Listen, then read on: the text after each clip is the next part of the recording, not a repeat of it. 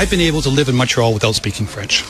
Yves Daou, directeur de la section jeune, Journal de Montréal, Journal de Québec, qui est avec nous. Euh, P.O. Zappa a frappé un coup de circuit hier, hein, Yves? Est-ce que Yves Daou... Je rappellerai qu'on euh, est là-dessus euh, depuis euh, lundi. Hein? Lundi, le journal avait quand même soulevé ça, puis c'était écrit dans le ciel. Puis les réactions là, sont épidermiques pour euh, Air Canada. Puis je, pense qu'on a un extrait de François Legault à, à Glasgow. Là. Je pense qu'on devrait jouer ça maintenant. OK, on écoute ça. On écoute ça. On l'entend pas. Effectivement, c'est un peu gênant de dire je m'en vais adresser, euh, m'en vais euh, m'adresser à une foule qui, qui, qui, est majoritairement francophone. Puis je dis à peu près rien en français. Je trouve ça insultant. Là, en direct de euh, Glasgow.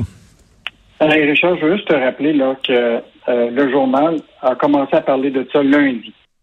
C'était écrit dans le ciel, euh, puis c'est pas quelque chose de nouveau, on s'attendait très, très bien. Le mardi, la Chambre de commerce du Montréal métropolitain avait dit euh, nous autres, on s'occupe pas de la question de la langue des PDG, c'est pas pas important.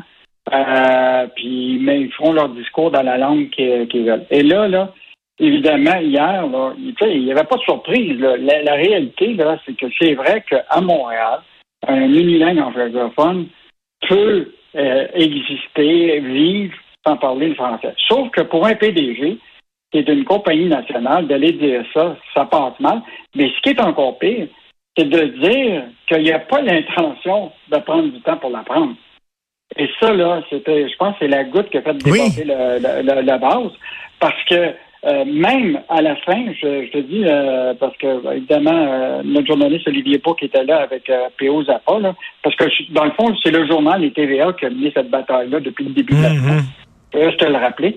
nous, là, ça faisait six mois qu'on demandait une entrevue au PDG d'Air Canada, ce qu'on appelle une entrevue individuelle, et qui nous a toujours été refusée. Et on a demandé, mais de quel français il parle? Il dit, il parle un français fonctionnel. Or, ils nous ont menti. Parce que la réalité, c'est qu'il n'y a même pas un français fonctionnel. Mais, mais sais-tu quoi, Yves? Tu as raison en maudit.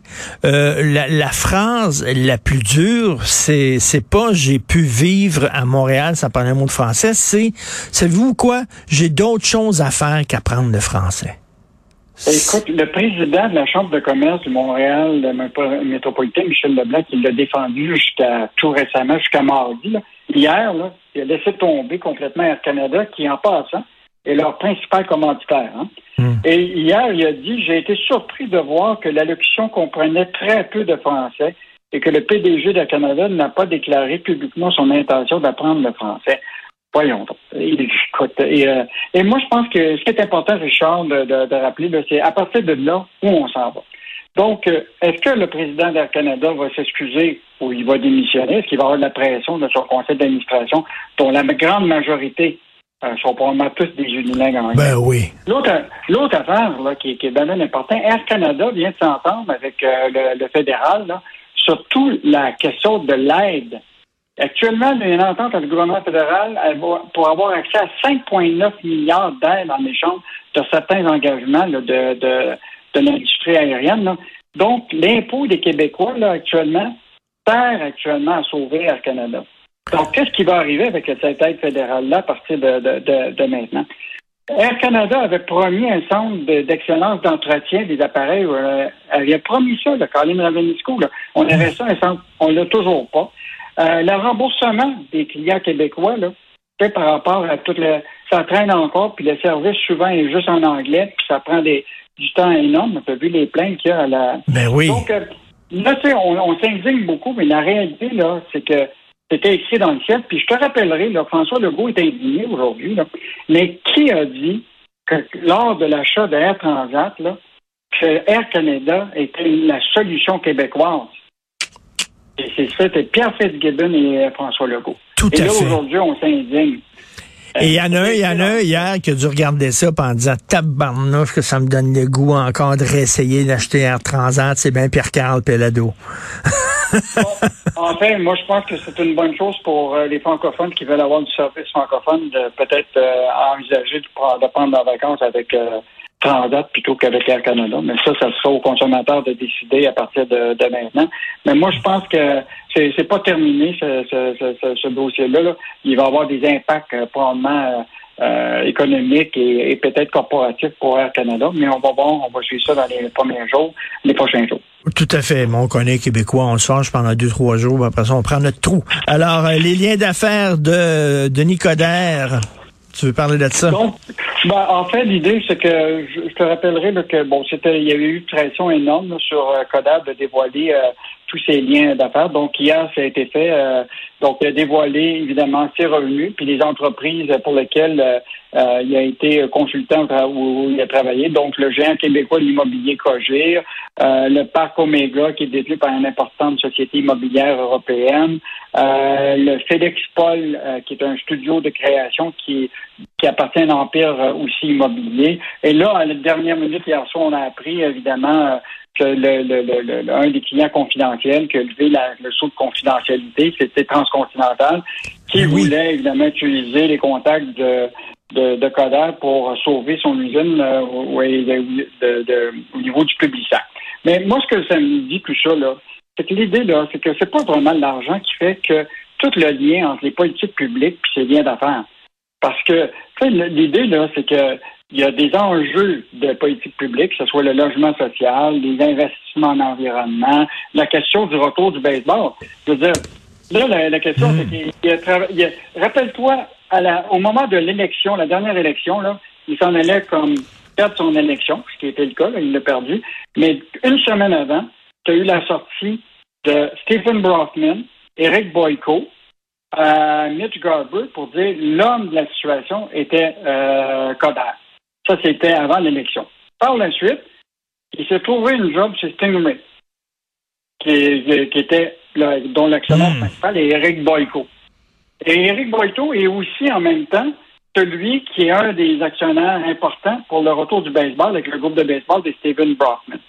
Donc, est-ce que le, silence de notre ami euh, ben oui.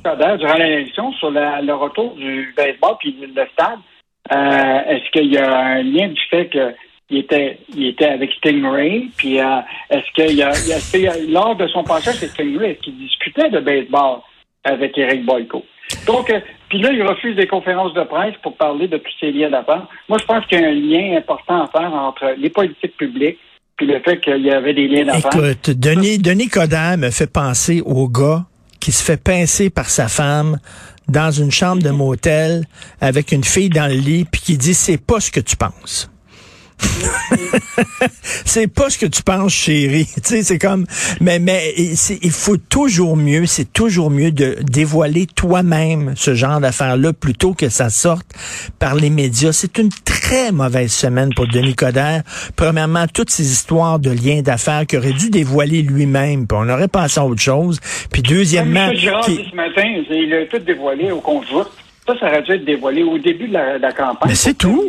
Non, mais il refait exactement la même maudite erreur qu'il avait faite euh, là, quand, avec la, la, course électrique. Puis là, il a dit qu'il fallait assouplir la loi 96, alors qu'on voit qu'il n'y a aucun problème avec les anglophones à Montréal. C'est pas une très bonne semaine pour lui. Euh, tu veux nous parler, euh, écoute, Sophie Brochu, elle lâche pas le morceau, hein. Elle dit, je m'en fous, moi, du référendum dans le Maine. On va y aller, on va continuer avec notre projet. Bon, ben, c'est clair que, en fait, Legault, il a dit qu'il y avait un plan B. Euh, évidemment, ils sont en train de regarder la possibilité d'un autre euh, tracé. Mais la réalité, là, c'est que Hydro-Québec, jusqu'à date, là, a dépensé un peu plus de 500 millions de dollars déjà dans ce projet-là. Écoute, 80% du déboisement nécessaire au passage des lignes euh, a été complété. 110 pylônes ont été déjà érigés. Euh, il y avait eu des permis, tout ça. Et donc, là, évidemment, il s'en va dans une grosse bataille juridique. Et là, ce que ce qu'on, dans l'entrevue qu'on a eue en exclusivité avec elle hier, c'est que ce qu'elle dit, là, c'est qu'il n'y aura pas de limite aux dépenses de frais juridiques pour aller gagner cette bataille. Ben, j'ai bien hâte de voir la suite de cette histoire-là. Merci beaucoup, Yves Daou. Merci. À demain. On se parle demain. Bye.